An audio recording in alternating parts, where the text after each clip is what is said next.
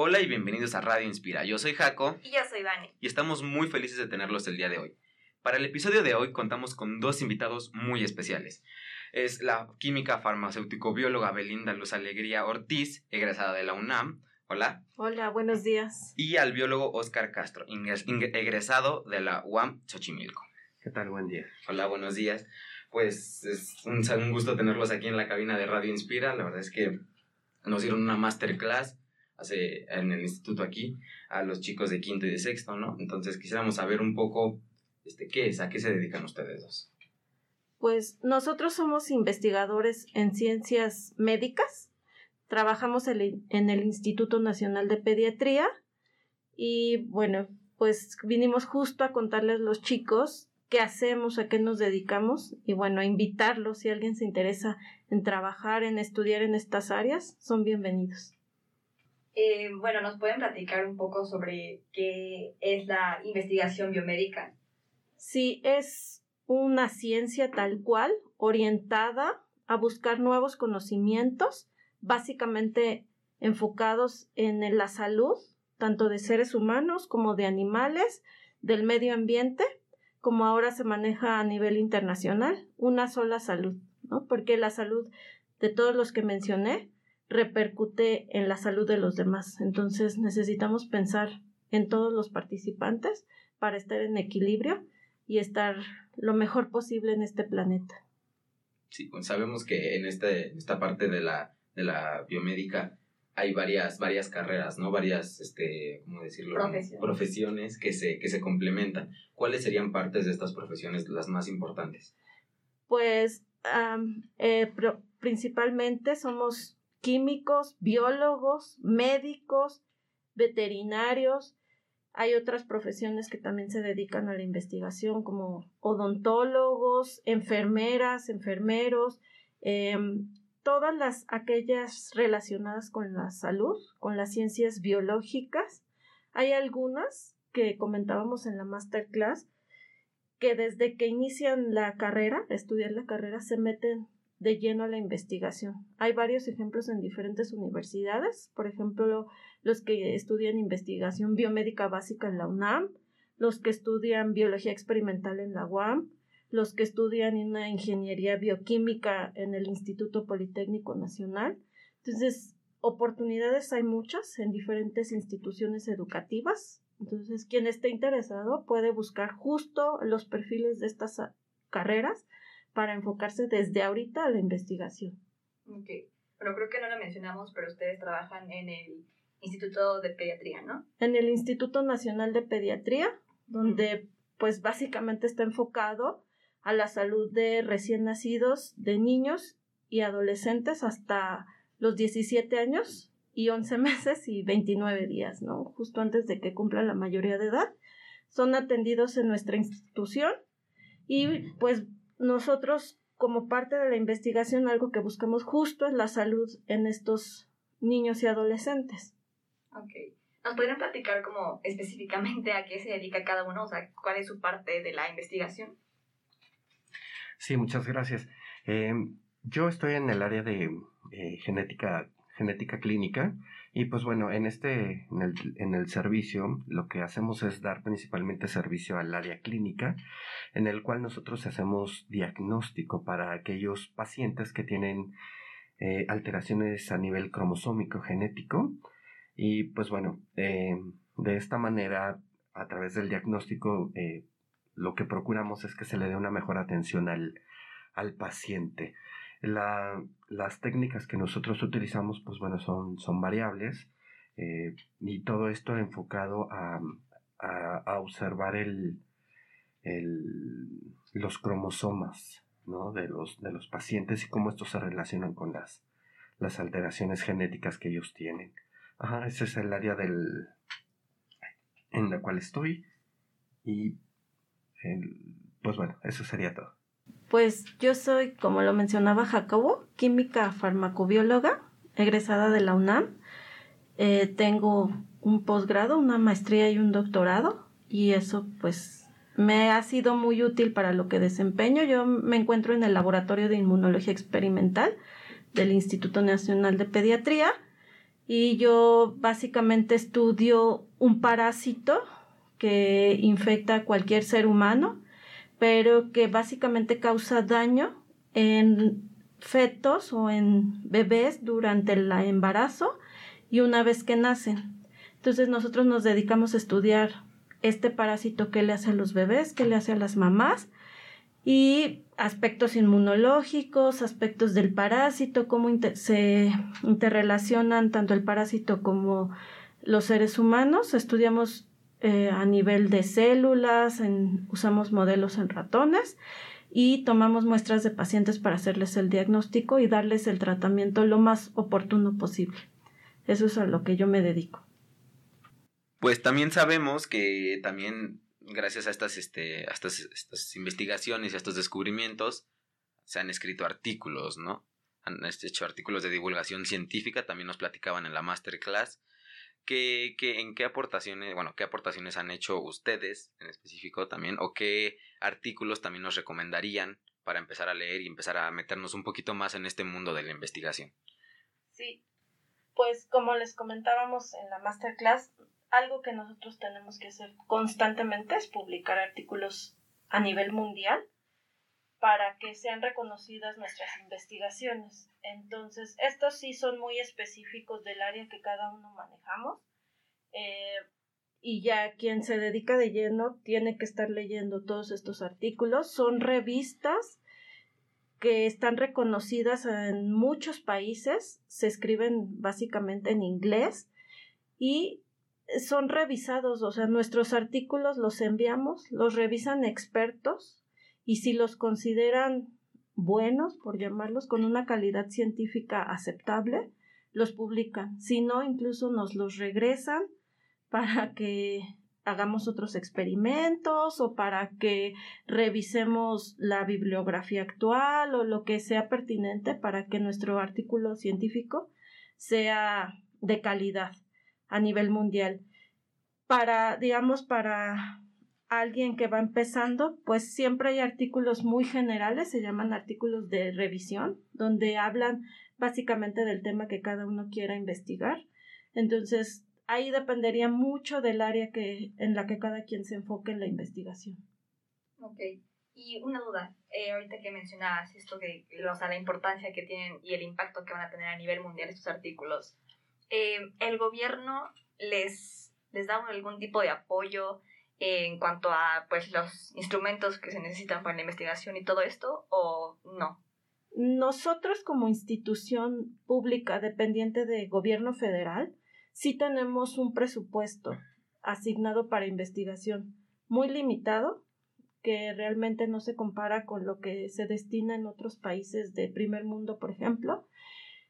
Pero bueno, los investigadores al estar comprometidos con nuestra profesión y con nuestro trabajo, hacemos lo que podemos con los recursos que tenemos. E incluso por eso muchas veces establecemos colaboraciones con otros países para que ellos nos apoyen. Hay manera de buscar financiamiento externo, es decir, por otras instituciones que no son solo del gobierno. Hay fundaciones dedicadas a eh, aportar dinero para la investigación. Básicamente son de otros países, pero tenemos acceso a ellos. Entonces eso nos ayuda a tener un presupuesto más alto y a poder llevar a cabo nuestras investigaciones.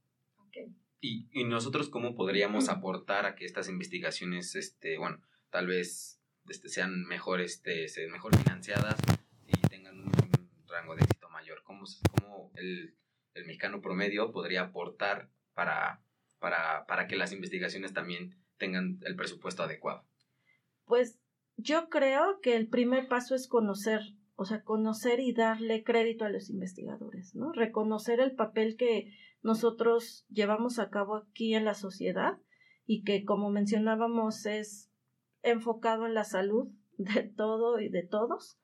Entonces, el, si, si ni siquiera conocen lo que nosotros hacemos, es difícil que apoyen, es difícil que haya aportación económica, eso, eso no existe. Pero yo creo que el primer paso es reconocer a los investigadores, reconocer la importancia de su trabajo como el de cualquier otra profesión, porque no, no significa que nuestra profesión sea mejor o, que otras, simplemente es parte de esta sociedad, pero que a veces ni siquiera se conoce en la sociedad, ¿no? Entonces, yo creo que ese sería uno de los primeros pasos. Sí, claro, creo que hay como en más que nada en nuestro país como una gran falta de reconocimiento a ustedes y hay muchos también como pues ideas o mitos que se tienen al respecto de, de su profesión, ¿no? ¿Qué nos podrían decir ustedes que tal vez eh, han escuchado de otras personas que piensan como, ay, es que la investigación eh, biomédica es acerca de esto, o mitos así como es que no es muy bien remunerada, o no sé, o sea, ese tipo de cosas, como ustedes lo ven eh, pues a día a día en su, en su trabajo? Este, pues bueno, realmente hay muchos mitos alrededor de la investigación. Una es que no es bien remunerada, pues bueno, tiene una remuneración media, no es, no es lo que gana quizá un ingeniero o alguien, un directivo, pero pues bueno, yo creo que es, eh, está, está pagada y también existen algunos otros estímulos eh, eh, externos, como por parte del SNI, en el cual también se da un apoyo a los investigadores. ese es por una parte. Otra, otros mitos quizás son que pues bueno, nosotros hacemos experimentos no sé, fuera de, lo, fuera de la ética, pero no, siempre eh, todo esto, todos los experimentos siempre se rigen bajo comités de ética, eh, no hacemos cosas indebidas eh, y siempre, siempre respetamos la vida humana, la vida de los animales, que es, nos ayudan mucho en la parte de la investigación. Y pues bueno, realmente no, no hacemos cosas fuera de, de lo que sería la, la ética humana. Sí, como parte de lo que menciona Oscar, eh, nosotros no hacemos experimentos nada más porque se nos ocurre, ¿no? O sea, planteamos la idea, como lo mencionábamos, todo esto está regido bajo el método científico, se plasma en un documento que es revisado por otros expertos ahí mismo dentro del instituto y si es necesario fuera del instituto para que todo esté bajo la ética, humana, la ética animal, la ética del ambiente, cuidando todos los aspectos, que no vayamos a afectar a nadie, que no vayamos a estar haciendo uso indebido, por ejemplo, de sustancias que están prohibidas, de que estemos experimentando de manera inadecuada con animales, algo que no mencionamos en la masterclass, pero que creo es muy importante. Actualmente se cuida la bioseguridad de todos, se cuida el bienestar animal. Estamos en una época donde el bienestar animal es de suma importancia en todos los aspectos, tanto en la investigación como fuera de ella. Y estamos regidos por estos comités que nos están revisando constantemente. Una vez que metemos el proyecto, lo revisan y lo, lo avalan. Y todo, durante toda la investigación, estamos observados por estos comités. Entonces, como mencionaba Oscar, a veces se cree que hacemos experimentos maquiavélicos o no sé cómo llamarlo, pero no créanos que todo el tiempo estamos observados de manera ética. Entonces, difícilmente esto sale de control. Sí, claro, y pues claro, es un tema un tanto polémico, ¿no? También últimamente que se hacen experimentos supuestamente indebidos, como dicen, pero también hay que ver más a fondo esta parte de de pues también que buscan la seguridad, que no, que no es hacer, como dicen, experimentos por hacer experimentos. Entonces también creo que esa parte también tendríamos que mejorarla como sociedad para no satanizar esta parte de la investigación. Esta parte de satanizar, estamos muy satanizados en algunos sectores de la sociedad porque nos ven como brujos, ¿no? O como algo así nos ha pasado.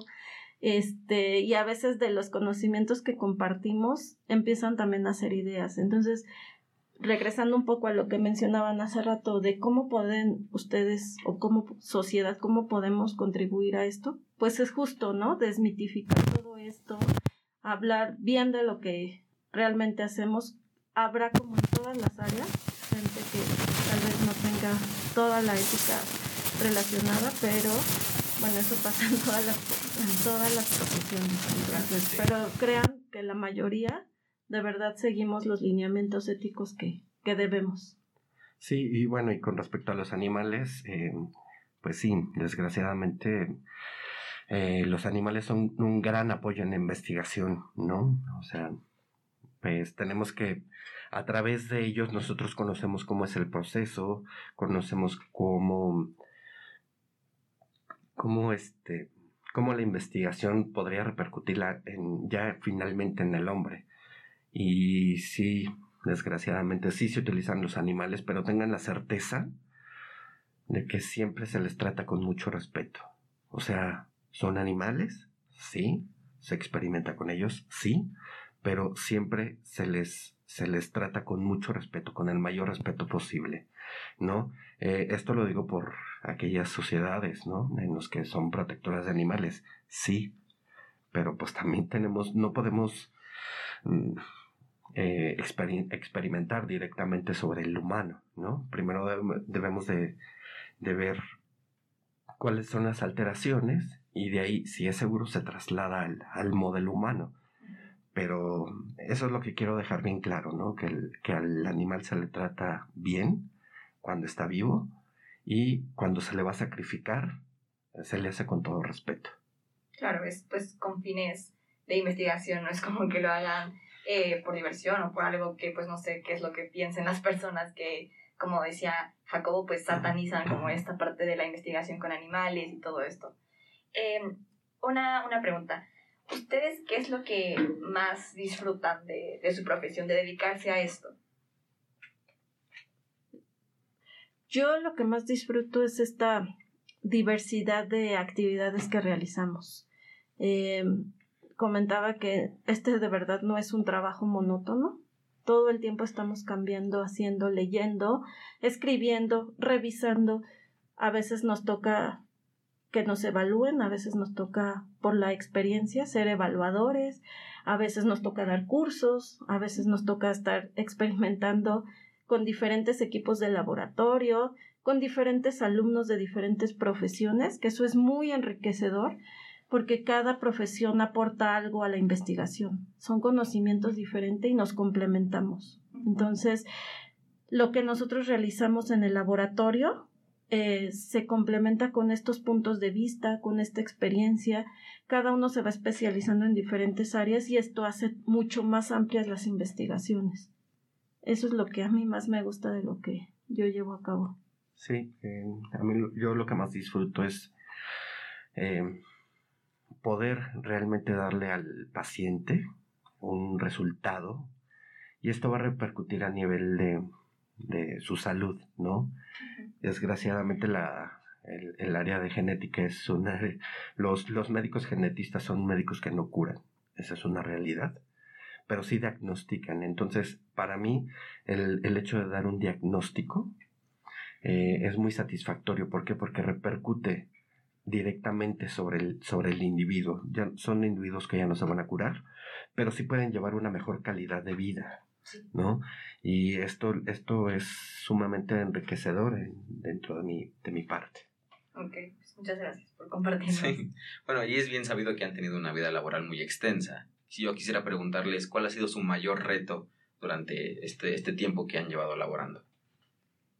Em, esa es una pregunta muy buena porque yo, por ejemplo, tengo 20 años en esta de la investigación y algo que he vivido es este cambio tecnológico, este tener que usar herramientas tecnológicas nuevas. Entonces es no solo aprender sobre mi área, ¿no? Por ejemplo, la parasitología o la inmunología, sino además tener que usar estas cosas tecnológicas, esto que estamos viviendo ahorita con ustedes, que en mis tiempos no existía, pero que son muy útiles y las sabemos utilizar, ¿no? En cualquier área. Entonces, como les digo, no es solo aprender esto nuevo que se va descubriendo, sino además usar estas cosas tecnológicas, estas herramientas y adaptarlas justo a lo que nosotros hacemos. E, y hablo no solo de Internet, sino de equipos de laboratorio que han cambiado drásticamente. Entonces eso nos lleva a tener que capacitarnos otra vez en equipos, otra vez en técnicas, en procedimientos, etcétera, ese ha sido uno de los retos más importantes para mí.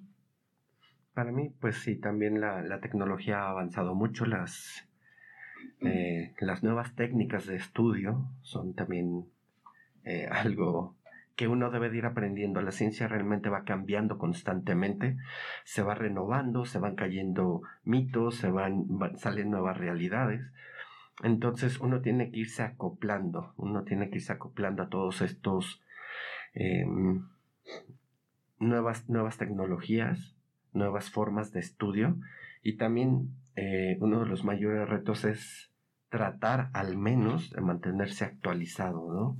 Es una gran cantidad la que sale diaria, de forma semanal, de forma mensual. Entonces uno tiene que tratar al menos de, estar como actualizado, ¿no? Hay veces que no se puede, pero sí eh, no, uno no puede dejar de, estarse actualizando. Entonces, ese es el gran reto. Entre todas las cosas que tenemos que hacer, aparte de ser padres de familia, pues bueno, tenemos que ser eh, tenemos que tratar de estarnos actualizando en cuanto a la literatura y eh, estarnos actualizando tecnológicamente y a las nuevas y a las nuevas cómo se cómo le diría a las nuevas generaciones que vienen no porque sí sí sí vienen un poquito diferentes entonces hasta eso es hasta eso es un reto no sí, o sea ya la forma de comunicarnos con los alumnos la forma de, de cómo se tiene que hablar pues también tenemos que cambiar ese chip no de cómo nos comunicábamos anteriormente y actualizarnos. Esa también ha sido un quizá no un gran reto pero sí es, ha sido un reto no para sí pues lo que decían que también es como muy importante esta difusión sobre la ciencia y pues que ahora se hace pues con diferentes herramientas que a lo mejor hace unos años pues no, no teníamos y no contábamos con ellas. Y pues como algo ligado a esto, ¿cuál es un mensaje que ustedes le dejarían a todos aquellos que tal vez estén interesados en, en esta en área 2 y que pues quieren dedicarse a alguna, o sea, pues, a alguna ciencia, a la investigación? Y también aquellos que no, que no se van a dedicar a eso, pero cuál es su forma de, de reconocer y de aportar a, esto que es muy importante. Sí, pues ustedes como jóvenes tienen, bueno, nosotros también tenemos acceso a videos en la red, a información, lectura, etcétera. Entonces, quien esté interesado puede buscar esto, pero créanme que los investigadores estamos abiertos. Yo, todos los investigadores que conozco ahí del instituto y de otros institutos de salud, generalmente están abiertos sus puertas para platicar justo lo que hacen, para invitar a quien esté interesado, sea de donde sea, y contarle lo que hacemos. Porque la finalidad, como bien lo dices, es difundir lo que hacemos, difundir la ciencia, nuestros conocimientos. No, nuestro único interés no es que nos lea un investigador sino que además la sociedad esté enterada de lo que Claro, ejemplo es la pandemia, conoció lo que algunos de los investigadores. Entonces yo creo que esto aplica para todos. Hay que reconocer, como decíamos, el trabajo que tal vez no se ve, no es pues sí muy conocido, que es satanizado incluso, que es estigmatizado. Entonces, pues bueno, a toda nuestra comunidad le invitamos a que de verdad eh, reconozca eh, este, esta gran profesión que, es una profesión, verdad, de mucho respeto y que, como decían, eh, pues conlleva muchas cosas. O sea, el estar obviamente todos los días en el laboratorio, pero también estarse informando de todo, pues, las noticias y todos los artículos que salen diariamente y aparte pues obviamente pues llevar su vida como decían personal y con su familia entonces la verdad es que una, una gran admiración por parte de nosotros gracias eh, y pues sí Sí, pues la verdad es que, un bueno, de lo que vi en la masterclass han hecho un trabajo excepcional. Gracias. Nos, nos platicaron algunos, algunos, este, algunas experiencias de algunos este, síndromes. Aquí Oscar nos platicó experiencias de algunos síndromes que encontró. Y la verdad es que yo, la verdad es que no sé si podría hacer lo que ustedes, porque, porque la verdad es que lo que hacen es algo, algo como dice Vane, de mucho respeto, de, de estar siempre al, al, pie del cañón intentando buscar soluciones, pero también este, ayudando a, a, la comunidad, ¿no? Entonces la verdad es que sí, sí, se les agradece mucho que, pues, que hagan este también sacrificio, se le podría decir, de, de estar, como dicen, desde investigando, informándose, porque pues la verdad es que por eso, por, este, por esta clase de profesiones es que el mundo avanza, ¿no? Exacto. Y es que, y es que nosotros como, como ser, como, como humanos, como seres humanos, nosotros podemos evolucionar y dar el siguiente paso, ¿no? Entonces, sí, la verdad es que es agradecerles también por, por lo que han hecho. Y pues también muchas gracias por estar aquí, por darnos pues estos, este tiempo eh, y pues por ayudarnos justamente con la difusión de la ciencia, que creo que es algo muy importante y que necesita nuestro país y pues todas las generaciones, pero obviamente más eh, pues los jóvenes y pues que se interesen realmente en lo que ustedes hacen. Muchas gracias. Gracias, hasta luego. Gracias. Hasta luego. Gracias.